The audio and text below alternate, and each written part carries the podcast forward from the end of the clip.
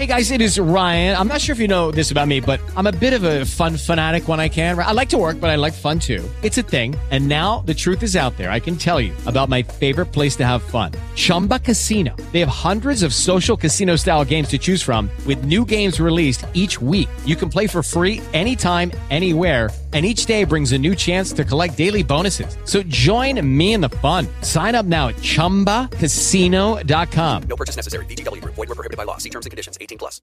With the Lucky Land Slots, you can get lucky just about anywhere. This is your captain speaking. Uh, we've got clear runway and the weather's fine, but we're just going to circle up here a while and uh, get lucky. No, no, nothing like that. It's just these cash prizes add up quick. So I suggest you sit back, keep your tray table upright, and start getting lucky. Play for free at LuckyLandSlots.com. Are you feeling lucky? No purchase necessary. Void where prohibited by law. 18 plus terms and conditions apply. See website for details. Bienvenidos amigos de la flebología. Estamos en el primer podcast de flebología en el mundo.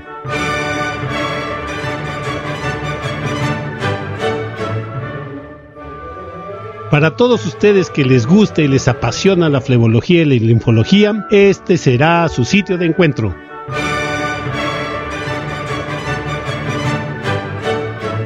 Sean todos bienvenidos para analizar, platicar, conversar, decir cosas que a todos nos interesan en la flebología,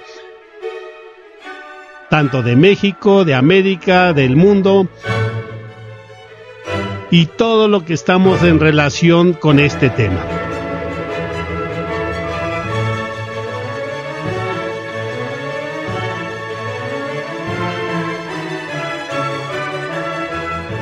Quiero platicarles que en América Latina la flebología está cobrando cada vez más y más espacios. Lamentablemente esta epidemia del COVID-19 ha obligado a cancelar muchos de nuestros congresos ya programados.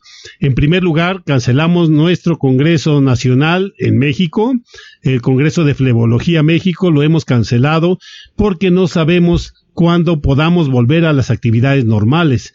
Y ustedes saben que eh, preparar un congreso de este tipo pues lleva mucho tiempo. Asimismo, les cuento que el Congreso de Panamericano de Flebología que se iba a realizar en la ciudad de Guayaquil también se ha pospuesto. Este no sabemos qué fecha porque pues es la incertidumbre en todo el mundo de cómo se comporta este virus. Pero este Congreso Panamericano en el cual ya todos estábamos inscritos y muy uh, listos para participar, pues también se nos fue. Y tenemos el próximo también en Argentina, en Buenos Aires, tenemos el Congreso que se hace en unión con la Unión Internacional de Flebología, que ese todavía no se ha suspendido porque es hasta septiembre, octubre, pero pues estamos en espera de qué nos dicen. Mientras tanto, hay muy buenas cosas que está haciendo la B. Winter, que es la Fundación de Flebología que encabeza nuestro querido amigo Sergio Gianesini.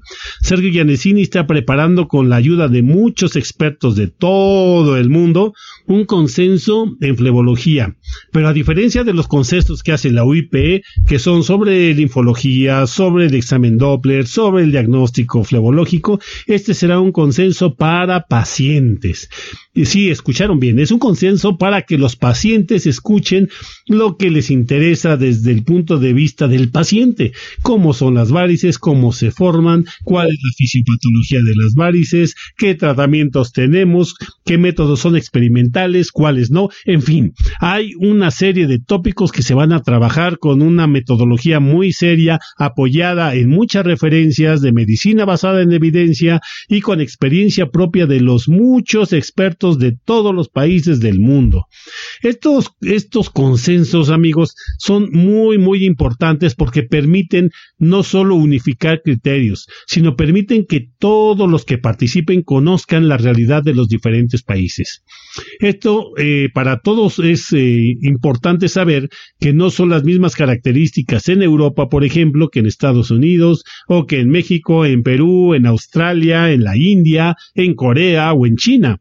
Cada país tiene sus propias características de los pacientes con enfermedades flebológicas y también diferentes recursos para atenderlos.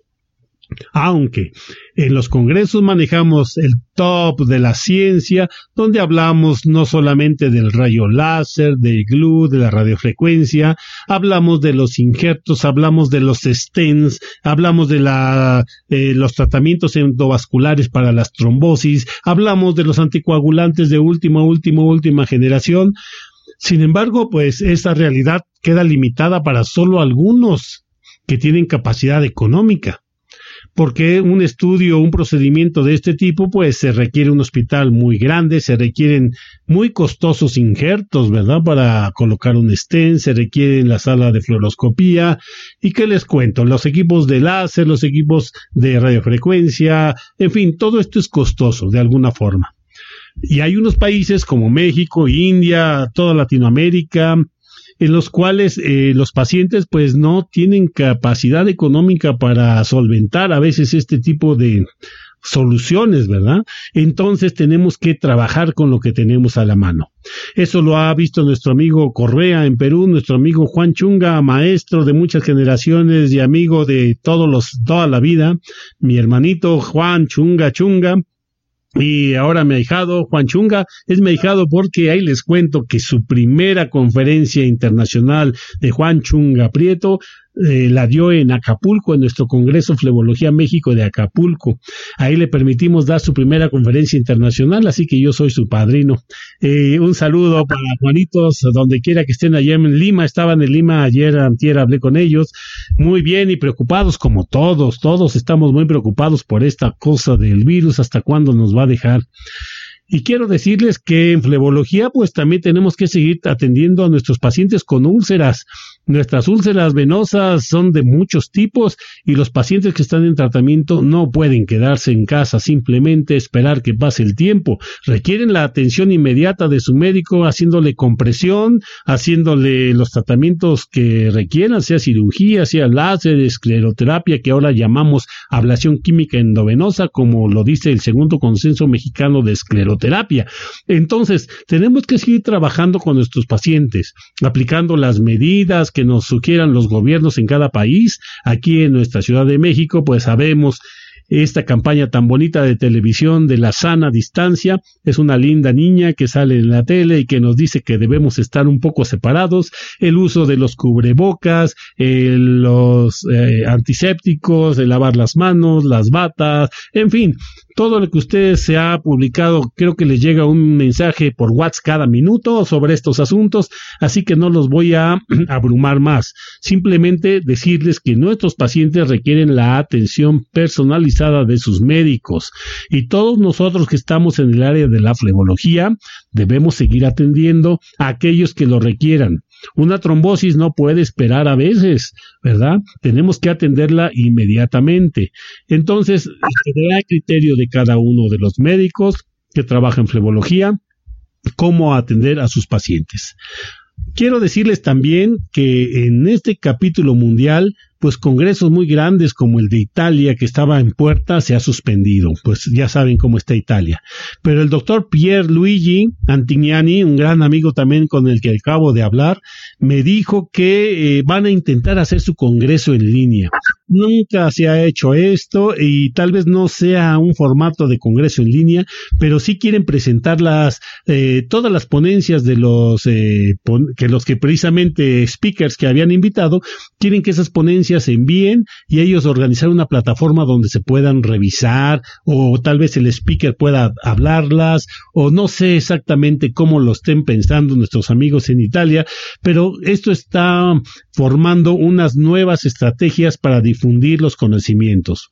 Precisamente acaba de salir el nuevo volumen del mes de marzo de la revista Flebology de Editorial Minerva que se hace en Italia, precisamente ahí en, en, Italia, y donde vienen varios artículos, entre ellos el último que hemos publicado sobre la función de los músculos gastrocnemios sobre la fisiología venosa.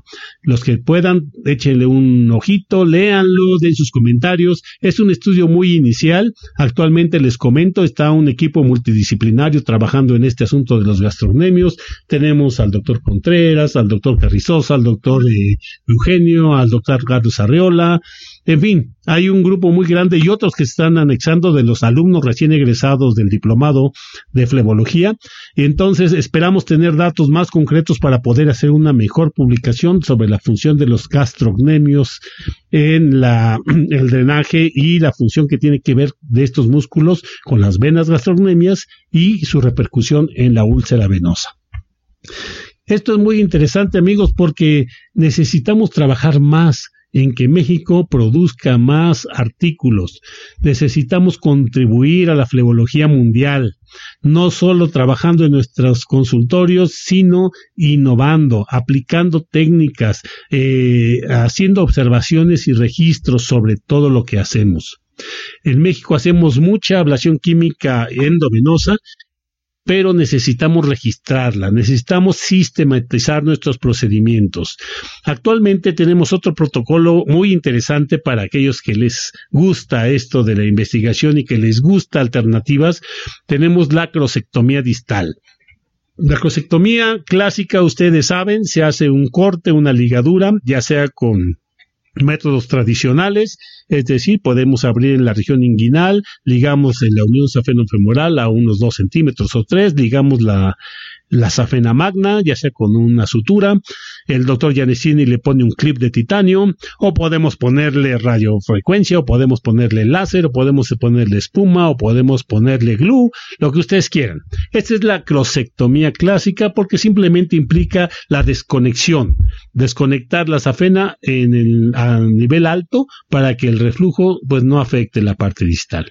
Sin embargo, hay muchos trabajos que están diciendo que después de muchos años, después de cinco años, hay una revascularización de la safena, no solo arriba, sino que en la parte distal, eh, por algunos diferentes mecanismos, se mantiene la hipertensión y esto ocasiona que haya úlceras nuevamente. Precisamente como una alternativa a esta situación estamos haciendo como innovación la crosectomía distal que consiste en ligar la safena precisamente igual, cortarla, con suturarla con radiofrecuencia, con láser, con espuma, pero eh, antes de la rodilla. Es decir, hacer una crosectomía baja. Le llamamos distal porque es este proximal sería la unión safenofemoral y distal sería un poco antes de la rodilla. Lo que hemos visto con este tipo de crosectomía es que la presión distal se elimina totalmente, igual que con la, la, crosectomía clásica, y las úlceras cierran rápidamente. Sin embargo, es muy interesante lo que pasa después. En algunos pacientes tenemos una trombosis del segmento de la safena que no tiene ninguna repercusión clínica, puesto que eh, se trombosa hasta 3 centímetros de la unión safenofemoral sin ninguna repercusión de que hay algún trombo suelto o demás. En otros pacientes se el flujo, el reflujo que viene de la safena mayor, se eh, introduce nuevamente al sistema profundo a través de las venas perforantes del muslo. Y esto permite que pues el reflujo no repercuta distalmente y que se reintegre a la circulación profunda sin mayor problema. Otros pacientes mantienen cierto grado de reflujo, pero eh, hemos visto que con el paso del tiempo la vena que medía dos centímetros con el paso del tiempo, dos, tres meses, se va haciendo de un centímetro, medio centímetro, tres milímetros, y aunque mantiene reflujo, las venas se van haciendo muy pequeñas. La paciente que tiene un año ya con esto, prácticamente la vena se ha cerrado, el reflujo prácticamente ha desaparecido, pero les comento, todavía estamos en proceso de esta técnica. ¿Cuál es la ventaja? Pues primero que es mucho más sencilla, más simple, más económica, más fácil, que hacer una crosectomía alta. Y esto en campañas de salud o para personas que en nuestra cotidianidad, por ejemplo en Oaxaca, Chiapas, todos estos pueblos donde no tenemos quirófano, donde no tenemos centros hospitalarios donde podamos atender a los pacientes, que dicho sea de paso, no tienen muchos recursos económicos, es una alternativa muy económica, muy sencilla y que podemos enseñar a los médicos que están, a los médicos pasantes, cómo controlar al paciente después de estos procedimientos. Entonces, está en función de nuestra realidad social. Sin embargo, sabemos que es una más de las alternativas que tenemos para los tratamientos de venas, ¿verdad? La insuficiencia venosa es un problema en todo el mundo sabemos que tiene una componente genético, pero créanme que a pesar de los estudios hermosos del doctor Ull ahí en Francia, y su último libro que acaba de sacar donde nos trae con unas hermosas imágenes en DVD cómo se ve todo el sistema eh, venoso en cadáver, lo rellenan con cera, lo pintan y hacen unas cosas maravillosas. A pesar de todo esto y lo que se ha estudiado en el consenso de la UIP de fisiología venosa, todavía nos falta comprender la fisiopatología si sabe, eh, la teoría clásica descendente de que una válvula superior se daña y afecta a las inferiores, o la teoría ascendente, que si cerramos las venas varicosas distales, las ramas pequeñas de la, de la safena, pues se corrigen los reflujos. Todavía estamos mucho en averiguar qué realmente sucede en la insuficiencia venosa.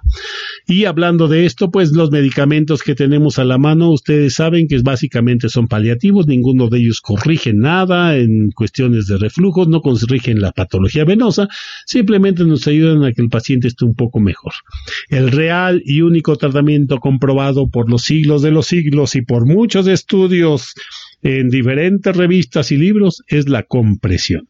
La compresión ya sea con vendas, calcetines o cualquier otro dispositivo que se acaba de inventar es lo mejor para curar las úlceras o para atender cualquier problema de insuficiencia venosa. Pacientes que ya tienen venas enormemente grandes, la compresión puede prevenir que siga avanzando el daño y da tiempo para que se haga un procedimiento definitivo. Entonces, en flebología tenemos mucho que andar todavía para descubrir la fisiopatología real de la insuficiencia venosa, de la úlcera. Recientemente, eh, pues ya el doctor Bibilín nos estuvo platicando que no podemos concebir simplemente una enfermedad venosa sin que esté afectado el sistema linfático.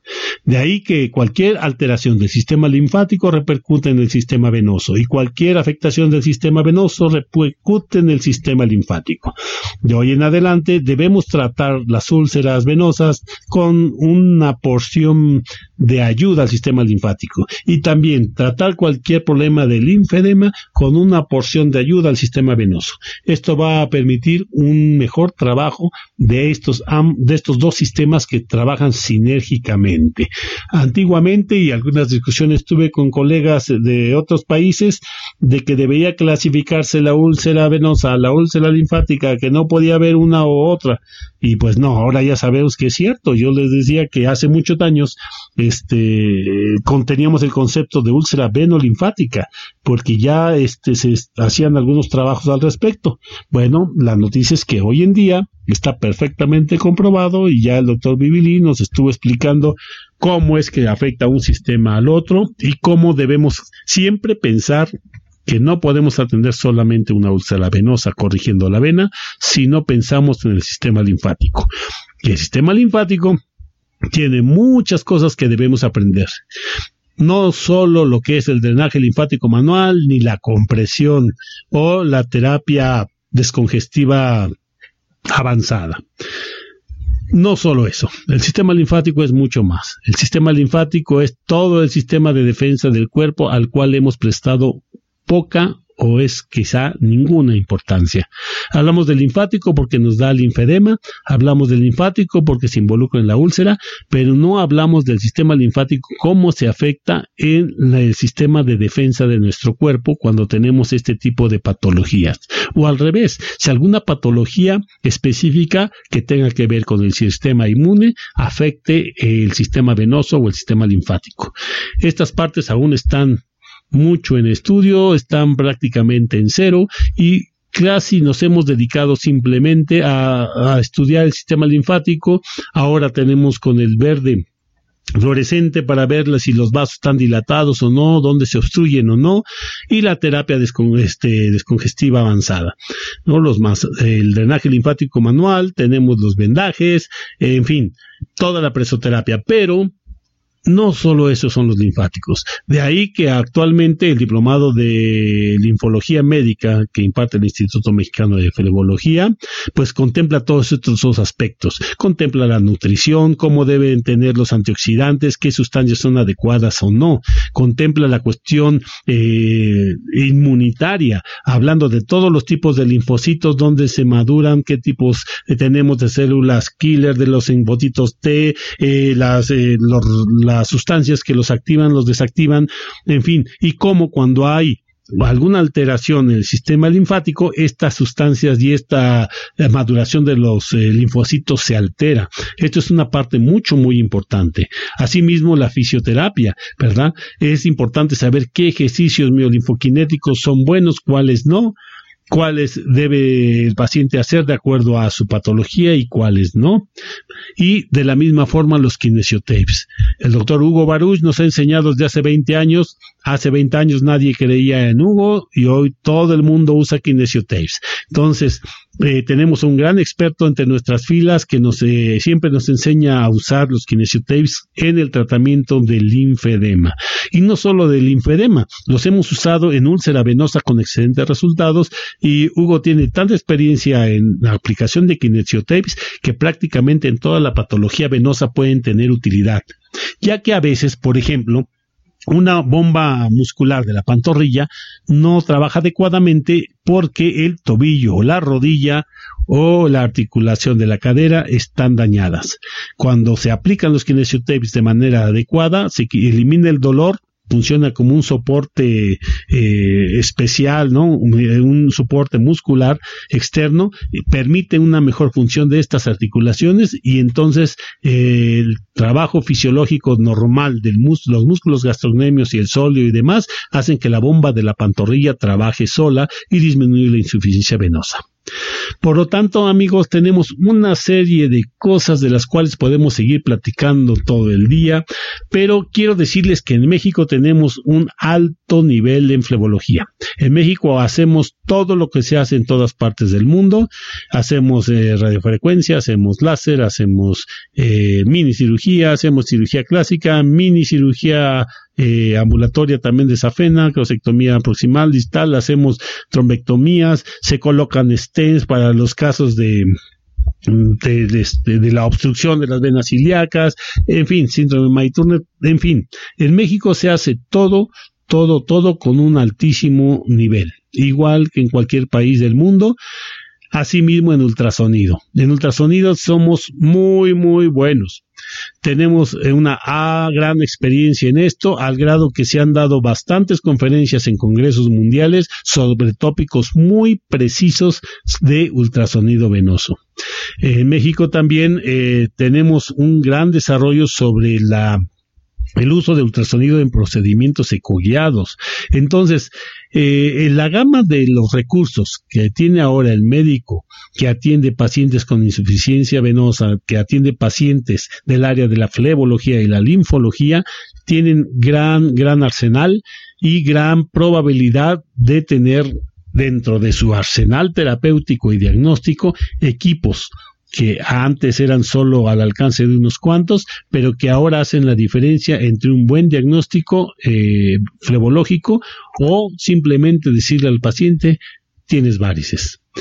Estas épocas están cambiando paulatinamente, poco a poco los médicos se están capacitando más, el Instituto Mexicano de Flebología está ofreciendo muchos cursos ahora en nuevas modalidades, ante esta contingencia estamos trabajando ya con los cursos en línea y la práctica clínica correspondiente la haremos en el momento en que se levante todo esto del virus, es una promesa que vamos a hacer todas las prácticas que sean necesarias, si es necesario más de las programadas, para que nuestros alumnos tengan esa excelencia en la práctica. Pero no nos vamos a detener. Vamos a continuar con los cursos en línea. Esto nos ha obligado a grabar nuevas cosas, a hacer videos de otra forma, a entrar a las técnicas actuales de enseñanza. Por supuesto que implica mayor trabajo para los profesores, pero también para los alumnos. Los alumnos ahora van a tener que leer muchos artículos, van a tener que leer eh, revistas, libros y comentar sobre las conferencias que se darán ahora de una manera más breve a través de, los eh, programas de, en línea, tanto de flebología, de ultrasonido y todos los demás que están en puerta. Por último, quiero comentarles que el curso avanzado de cuidado de heridas que imparte el doctor Fernando Contreras en la ciudad de León también estará en esta modalidad. Este curso tiene años de experiencia de parte del doctor. Quiero decirles que él tenía casi dos años de alumnos solicitando entrar a este curso y por el cupo no se podía hacer. Actualmente ya trabajando conjuntamente el doctor con el Instituto Mexicano de Flebología, este curso avanzado, este diplomado avanzado de heridas, pues está a la disposición de todos ustedes. Esto del virus ha permitido tener un break, pero se van a continuar las prácticas, así que si alguno de ustedes tiene interés en incorporarse, pues las puertas están abiertas para el diplomado de avanzado en heridas. Desafortunadamente para los cursos de flebología el cupo está saturado y ya tenemos lista de espera para el año próximo. Así que esperemos que todos nuestros alumnos o todos los interesados en este diplomado no, no se desesperen, estudien por su parte y el año próximo tendremos cabida para ustedes eh, empezando. Empezando el año ya están ustedes contemplados. Así que amigos, me es un gusto saludarlos ya desde este primer podcast de flebología liderado por el Instituto Mexicano de Flebología, la vanguardia de la educación flebológica y linfológica en México, en México y América Latina. El curso, el diplomado que tenemos para extranjeros también se pospuso por la cuestión del COVID, pero está programado, reprogramado para octubre. Entonces, todavía los amigos de toda América Latina que deseen inscribirse pueden llamar al instituto para apartar su lugar. Todavía tenemos ahí algunos, como cinco lugares todavía que se pueden ocupar. Son cursos muy... Eh, específicos y solamente para extranjeros. Entonces, este curso eh, todavía, repito, tiene cinco lugares, así que amigos de toda América Latina, Centroamérica, Sudamérica, que les interese eh, agregarse a las filas de la flebología latinoamericana, pues también son bienvenidos en la Academia Mexicana de Flebología y Linfología, los cuales siempre tienen los brazos abiertos para todos los colegas que hacen flebología en América Latina. De hecho, tenemos socios de Perú, de Colombia, de Bolivia, de Nicaragua, de El Salvador y de muchos lugares, de Paraguay de Argentina, en fin. Y el Colegio de Médicos Cirujanos J. Ramón Tourney, que es el Colegio Mexicano de Flebología, está siempre avalando y revisando que todas las buenas prácticas de flebología se realicen en nuestro país y que eh, todos los, precisamente todos los agremiados, los socios y los participantes en estas sociedades, pues tengan un alto nivel de capacitación y responsabilidad en flebología. Vaya un saludo al doctor Javier Serralde, presidente del ANFIL, y al doctor Eugenio Jiménez, presidente del colegio, los cuales trabajan codo con codo con nosotros, formando una triada en la cual soportamos toda la flebología mexicana. El IMF, el ANFIL y el colegio siempre marchamos juntos para llegar a buenos terrenos. Y hoy la flebología mexicana reconocida en la Unión Internacional de Flebología, tanto al ANFIL como al colegio, vamos liderando todos los trabajos que se hacen a nivel mundial. Así que amigos, les envío un cordial saludo, les deseo que pasen estas temporadas con mucha fuerza de voluntad, que se despejen del miedo, que es el, lo más peligroso de este virus, no es tanto la neumonía, sino el miedo que produce y que obliga a la parálisis, que obliga al amarillismo, que obliga a que hagamos cosas a veces sin pensar. Entonces, hagamos lo que nos recomiendan las autoridades, solo tomemos información oficial. Los memes son muy bonitos, pero no les creamos a todos. Así que trabajemos por nuestros pacientes en flebología, cuidémonos mucho y sigamos adelante tratando de crear, hacer cosas nuevas y contabilizar lo que hacemos en blebología. Nuestros pacientes y amigos que les interesan estos temas podrán siempre revisar todos nuestros podcasts, nuestros videos y toda la información que podemos tener para los pacientes. Estamos generando día a día más y más y todos los profesores del Instituto Mexicano de Flebología son amigos de ustedes y están siempre dispuestos a atendernos. Reciban este cordial saludo desde las instalaciones del Instituto Mexicano de Flebología en la Ciudad de México. Y nos vemos pronto en el próximo podcast. Un abrazo a todos y hasta pronto.